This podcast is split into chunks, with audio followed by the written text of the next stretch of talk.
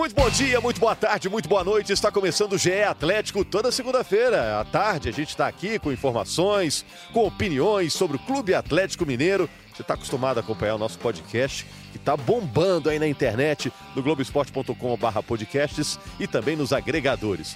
Hoje a gente tem uma dupla aqui, Guto Rabelo e Fábio Júnior. Quem joga pelo meio, quem joga pela ponta hoje, hein? Deixa eu jogar pela ponta. Satisfação tá com você, Rogério com o Fábio, porque eu tô com camisa 10, nossa, que é o Rogério Correia, ah, e tô com 9, que é o Fábio Júnior. Então deixa eu jogar mais aberto, hein, Fábio? é, boa tarde, Rogério, Guto. É, vou jogar mais centralizado então, Guto. Fico mais centralizado, mais dentro da área ali, esperando esses cruzamentos pelos lados do campo aí é. com você e Rogério. Tem que ajudar grande. a marcar, hein? Tem que ajudar a marcar, Fica hein? com nós, Rogério. Bom, eu vou perguntar para eles. O Atlético jogou bem? O Sampaoli gostou do que viu? Qual a principal coisa que o Sampaoli tem que corrigir no Atlético? A diretoria do Atlético vai conversar com o Sampaoli. Será que ele vai pedir contratações para qual setor da equipe?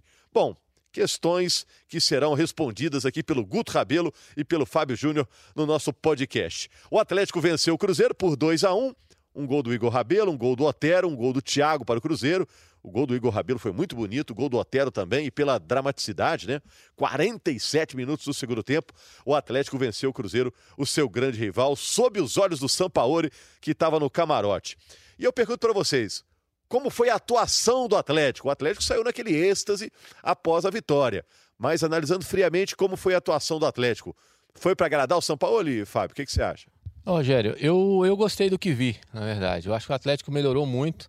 É, acho que foi naquela empolgação do clássico, aquela situação toda do São Paulo também está assistindo. Eu acho que o Atlético jogou muito bem esse clássico. O clássico em si, na verdade, eu gostei muito do jogo. O Atlético no primeiro tempo praticamente dominou o jogo, praticamente conseguiu ter maior número de posse de bola, que é um dos fatores que, que o Atlético não vinha tendo nos últimos jogos também. A transição do meio para o ataque também melhorou.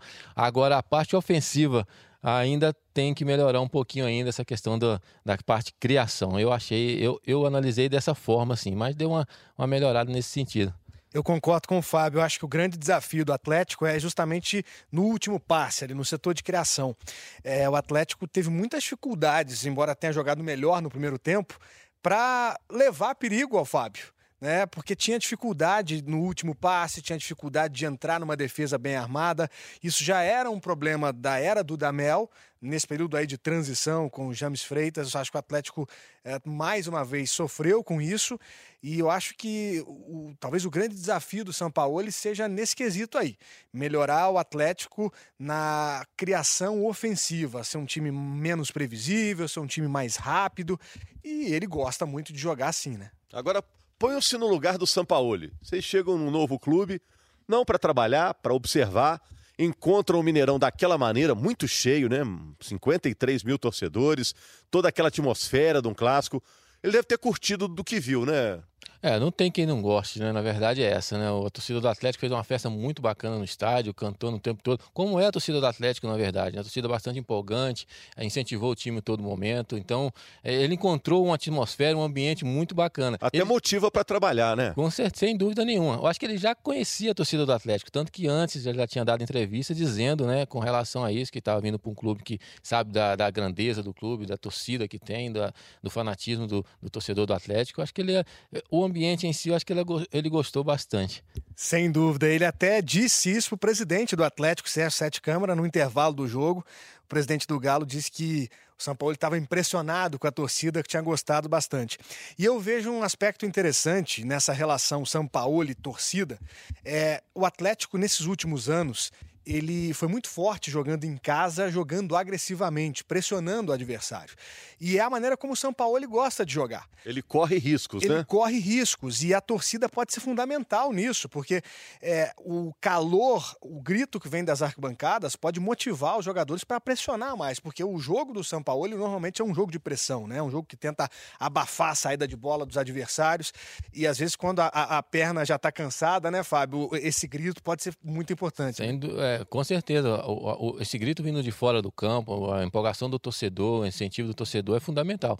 Pra, até porque o atleta tira, a gente costuma dizer, né, quando eu, quando eu jogava, a gente costuma falar que a gente tira a força de onde não tem, na verdade, né, quando você ouve o torcedor te incentivando ali. E o Guto levou, colocou bem. O, as equipes que o São Paulo montam, né, pelo histórico do São Paulo, é, é esse time jogando para frente mesmo, um time agressivo, um time que ataca a todo momento. Quando perde a bola também, tenta recuperar logo em seguida, para retomar novamente conseguir contra-atacar. Então o time dele é bastante agressivo. Acho que encaixa bem com o estilo de futebol que, que o Atlético, é, que a história do Atlético é, tem, né? Bom, nesse jogo ele ficou lá nos camarotes, meio caladão, com um caderno na mão, fazendo anotações. Ele nem se exaltou quando o time fez gol, nem quando tomou gol. E o último gol ele não viu que ele tá, já tinha saído, né? O que, que ele vai ter que corrigir principalmente nessa chegada ao Atlético? Qual que é o foco dele logo de cara em relação ao time? Acho que a gente, a gente viu essa tranquilidade, anotando, não se exaltou, mas a gente sabe que na beirada do campo ele é bem diferente disso, né? Um treinador bastante. É... É, como Elétrico, cobra né? bastante, né? Bastante Enérgico. participativo, né? Vamos dizer assim, aí orienta o tempo inteiro. Eu acho que o principal, a principal situação que ele vai ter logo de cara que ele vai ter que consertar é essa parte mesmo de criação do Atlético que no, a, o Atlético consegue ter muita posse de bola, né, nos jogos, isso aí já vem também da era do Damel, consegue ter muita posse de bola, mas não consegue ser agressivo.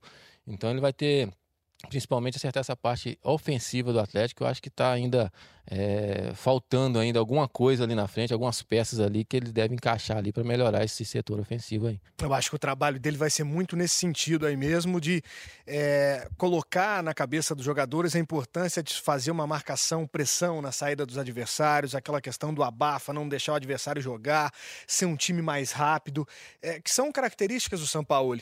E uma coisa interessante também, é, no ano passado, pelo Santos, ele não repetiu nenhuma escalação durante o Campeonato Brasileiro. A gente vai ter que se acostumar com isso. É um time mutante, é né? um time mutante. Ele mexe constantemente na formação do time, de um jogo para outro, ele mexe mesmo, é, de acordo com as características do adversário, de acordo com a proposta que ele entende que é a necessária para aquela determinada partida, né? Então o torcedor pode se acostumar e isso é bom para os jogadores também, né? Porque é, quem quiser sempre vai estar tá tendo oportunidade. É, e não perde, ele mexe e não perde a, a, O estilo. o estilo de jogar, né? Mantém sempre a mesma maneira, a mesma forma de, de atuar. A boleirada, Fábio, você que saiu da- do grupo de jogadores aí há pouco tempo, gosta de técnico que gira muito o time? Rogério, pra, a cultura do futebol brasileiro é, é diferente da cultura europeia. Na, na Europa você vê realmente esse, o treinador girando sempre. No Brasil, os jogadores ainda têm um pouco de, de dificuldade de aceitar esse tipo de situação, porque no Brasil é muito aquela coisa de eu sou titular, é, é, eu jogo sempre, o outro tá, é suplente, né? entra, de, entra de vez em quando, ou entra nos jogos, no decorrer dos jogos. O, o, o jogador brasileiro ainda tem que se acostumar com esse perfil ainda, mas a, a gente está vendo aí, tanto no, no, no Santos, né, ano passado, no Flamengo também, em outras equipes aqui no futebol brasileiro, que está tendo essa rodagem. E é importante também para descansar outro, dar oportunidade para outros também. De repente, um jogo ou outro, você precisa usar determinado jogador numa posição diferente. Então, os jogadores têm que entender essa, essa parte aí também do Agora, esse giro ajuda, imagino eu, a administrar o elenco também, né? Porque se ele define, ó, são esses 11 e mais ninguém joga, o elenco começa a ficar indócil, né? A turma da reserva, não? Quando gira, fica todo mundo mais ou menos atendido. É, fica pra to- praticamente todo mundo mais ou menos satisfeito, né? Mas é importante essa, essa, essa forma de, de trabalhar. Eu, eu gosto muito dessa forma de trabalhar, de fazer esse giro, de estar usando em determinados jogos outros atletas. Eu acho que vai mais da, da parte do atleta mesmo entender essa forma de trabalhar, mas tem, tem evoluído bastante, né, Guto? Sem dúvida, Fábio. E falando em jogadores, é, pelo contato que a gente teve com eles aí nos últimos dias, especialmente no pós-clássico, o pessoal está muito entusiasmado, muito otimista com essa chegada do São Paulo, acreditando que ele vai conseguir tirar desse elenco do Atlético mais do que o Dudamel vinha tirando. É, a gente, eu particularmente entendo que o Atlético tem um bom elenco. Não sei se ainda é um elenco para competir de igual para igual com os principais times do Brasil hoje. Que eu vejo, por exemplo, é, o Flamengo num nível bem superior. de- depois vem ali é, Palmeiras, Grêmio, que já tem times já mais montados, né? É, talvez com mais algumas peças e com um bom trabalho do São Paulo, o Atlético possa chegar para brigar nesse nível também. Mas acho que o, o- o que os jogadores sentem é que vão crescer com o trabalho do argentino. É, tem essa expectativa de como o Casares vai atuar com o Sampaoli, um técnico de muita cobrança, né? Até, Fábio, outra coisa pegando sua experiência de jogador. Ele é um técnico, como você disse, participativo ali ao lado do campo. Jogador gosta disso? É, do técnico que fica, marca aqui, toca ali, recebe ali, fecha ali, ou o jogador fica pensando, ah, eu sei que eu tenho, tem que fazer aqui. É... Não, é, é o, Tem técnico que fica narrando o jogo, é. dizendo o que, que tem que fazer. Tem determinados momentos, mas eu, eu, acho, eu acho bacana esse, esse estilo de trabalho, essa orientação. Na verdade, ele está orientando o que, que ele quer que o atleta faça dentro do campo. Em muitos momentos, dentro do campo, você acaba eh, tá, estando tanto focado em alguma situação que você não, não percebe outras situações. Às vezes quem está de fora observa melhor o que está acontecendo dentro do campo. Agora, essa mas forma você não de. Fica assim, ó, eu tenho uma solução melhor, mas o homem está pedindo, eu vou fazer essa, não? Aí é da personalidade. Aí você falou bem, Rogério. Aí é da personalidade do jogador, do atleta que está dentro do campo. Se você notou que a melhor solução é essa, você tem que fazer aquilo que você está mais confiante em fazer. Não quer dizer que o treinador está pedindo para você fazer uma situação fora do campo, que você tem que realmente fazer aquilo. Dentro do campo, a decisão é sua. O treinador orienta, mas quem decide dentro do campo é o jogador. A melhor forma, a melhor maneira de, de fazer a jogada. O Guto falou dessa expectativa dos cê, jogadores. Você toma uma bronca de vez em quando, né? Que você toma, faz a jogada depois não dá certo, você acaba tomando uma bronca. Mas a, se acertar, que... ele releva. Ele releva. o Guto, você falou dessa expectativa dos jogadores. Agora tem uma expectativa muito grande também da diretoria do Atlético é, sobre o sucesso do Sampaoli, né? A diretoria está muito otimista. Né? Muito otimista, porque o, o valor para se trazer o Sampaoli não é um valor baixo, né? O Atlético está contando com a ajuda de parceiros para conseguir contratar esse treinador que terminou a temporada passada como um dos grandes nomes do futebol sul-americano, né? É, é, o Palmeiras tentou contratar, depois o próprio Atlético. Então, por todo o investimento que está sendo feito, é, existe uma expectativa muito grande também. E esse ano é um ano de eleição no Atlético. Então, uh, o desempenho do Sampaoli ele pode ser decisivo também para o futuro político do Atlético. É, o contrato com ele é um contrato que estende eh, essa temporada, né? Ele, independentemente de quem seja o presidente no ano que vem, a ideia é de que o São Paulo continue esse trabalho, até porque é, o São Paulo viu até com bons olhos o fato do Atlético estar tá só no Brasileiro e no Campeonato Mineiro, que ele acha que vai ter mais tranquilidade para trabalhar. É, mas o fato é que a expectativa é muito grande por parte da direção e o que o Sampaoli conseguir vai ser muito importante para o futuro político do Atlético também. E o curioso é que ele pode, nesse ano, não ter nenhum clássico, porque ele só assistiu ontem. Podemos não ter outro clássico entre Atlético e Cruzeiro nessa temporada, né? O Atlético saiu precocemente e surpreendentemente da Copa do Brasil. O Cruzeiro está na Série B e no Campeonato Mineiro a gente não sabe se os dois vão se enfrentar. Se terminasse agora a primeira fase, não se enfrentariam, né? O Atlético estaria classificado e o Cruzeiro não. Pode acontecer isso, né? Seria uma pena, né? Seria uma pena, assim, para nós são Paulo contra Adilson? É, que gostamos de futebol. Ia ser muito divertido, né? Seria, não Seria bacana. Seria bacana ver esse confronto aí fora do campo ali, os dois agitados. Inclusive agora nesse. O Adilson passou em frente ao banco do, do, do, Atlético. do Atlético, né? Depois passaram em frente ao banco também. Eu acho que tudo faz parte, tudo dentro do respeito, eu acho que tudo faz parte. Seria bacana ver esse confronto aí. O Adilson, que tem um ótimo desempenho clássico, foi só a segunda derrota dele em 12 jogos, se eu não estou enganado, como comandante do Cruzeiro em clássicos. E o Sampaoli, que é, durante o período que ele teve no Santos ano passado, ele conseguiu até bons desempenhos, mas também teve derrotas grandes, né? Ele chegou, se não me engano, a perder de 4 a 0 para o Palmeiras, um clássico. É, eu me lembro do Caio Ribeiro, é, nosso comentarista, é, que gravou para a gente um, um um trechinho aí para um, uma matéria do Globo Esporte, uma reportagem do Globo Esporte, dizendo: torcedor do Atlético se prepare, fortes emoções vêm por aí. É um jeito legal de jogar, mas em alguns momentos, é, como o time joga com a marcação muito avançada, é, às vezes vem derrotas duras. E você, como repórter, se prepara também, né, Guto? Porque ele é meio serão, né?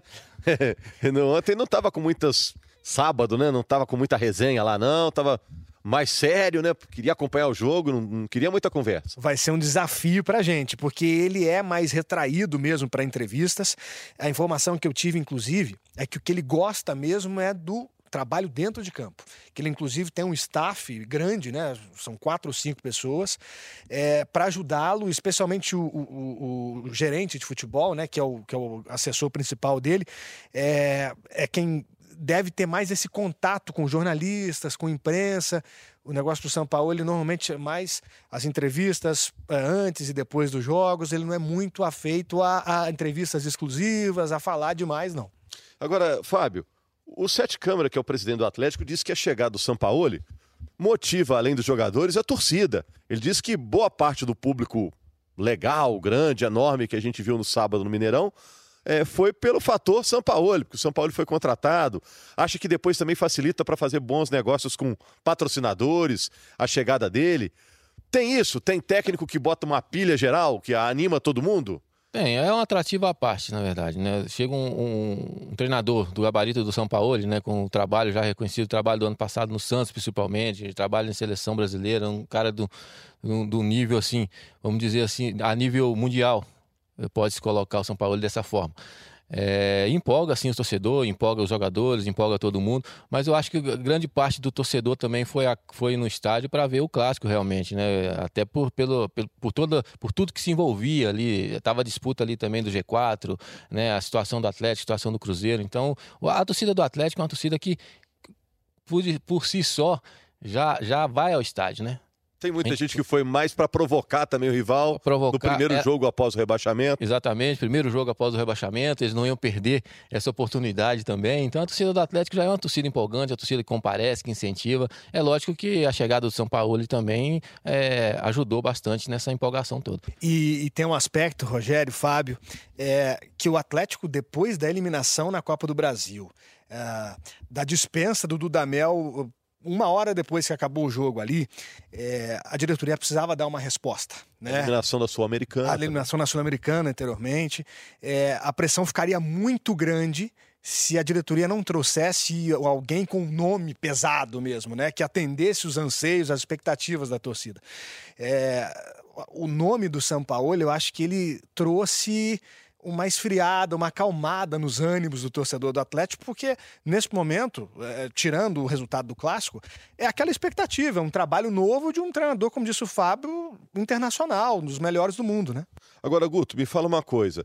O Casares jogou, o Tardelli jogou, jogaram alguns minutos. Agora você acha que jogam direto? Ou só entraram porque era o clássico, que era jogo importante? Vão dar uma segurada aí na dupla ainda? Eu acho que eles vão voltar aos poucos, né? Vai depender muito do que eles mostrarem para o São Paulo ao longo dos treinos aí nessa primeira semana. É, a tendência é eles irem entrando aos poucos, né? O Tardelli, é, ele ficou cerca de 20 dias fazendo uma preparação, ele precisa de mais ritmo de jogo, já é um cara que está com 34 anos, então é, corre risco de uma lesão muscular, se voltar e, e, e, com muita carga, né? E o Casares também tem um certo cuidado com ele. Eles vão ser utilizados sim, mas acho difícil, por exemplo, já no sábado os dois estarem de titulares. A gente fica tentando imaginar, Fábio, qual será o time titular do Atlético com as novas ideias do treinador.